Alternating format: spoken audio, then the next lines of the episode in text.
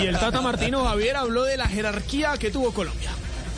Primero, con lo que me voy a quedar, es más allá de, que hemos perdido un, un, partido que íbamos ganando por 2 a 0, este, y me quiero quedar este, en un partido amistoso con lo que vimos del equipo la primer, el primer tiempo y los últimos 15 minutos. Es decir, yo hay una parte del equipo que refiere a 10 minutos, 15 minutos, que es lo que no me gustaría ver, y es en ese lapso de tiempo donde el rival no hizo este, los goles, sobre todo los dos primeros.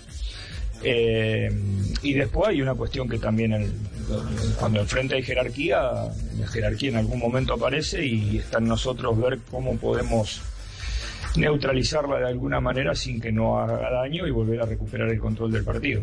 Nosotros, este, la jerarquía de Colombia se impuso y tampoco fuimos capaces de, de volver a controlar el partido en ese momento y, y fue todo muy, muy junto.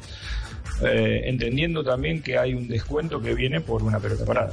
Y ahí empiezan, se empiezan a generar las dudas seguramente. Y dijo que no era fácil marcar dos goles cuando se tenía un rival al frente. Bueno, yo lo, el ejercicio que haría es, me imagino, eh, pensar en el entretiempo y, qué le pudo haber dicho el entrenador de, de México a sus jugadores después del primer tiempo que vimos. Como mínimo no cambiar. Entonces, este, por eso digo, no, nosotros entramos a jugarlo de la misma manera. Y fue un momento donde el rival se impone, lo que pasa que no siempre que cuando el rival se impone te hace dos goles en seis minutos, ¿no? Y a veces se presentan este tipo de cosas.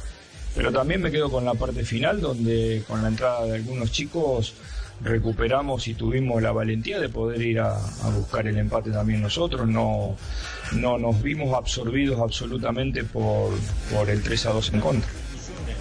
Bueno.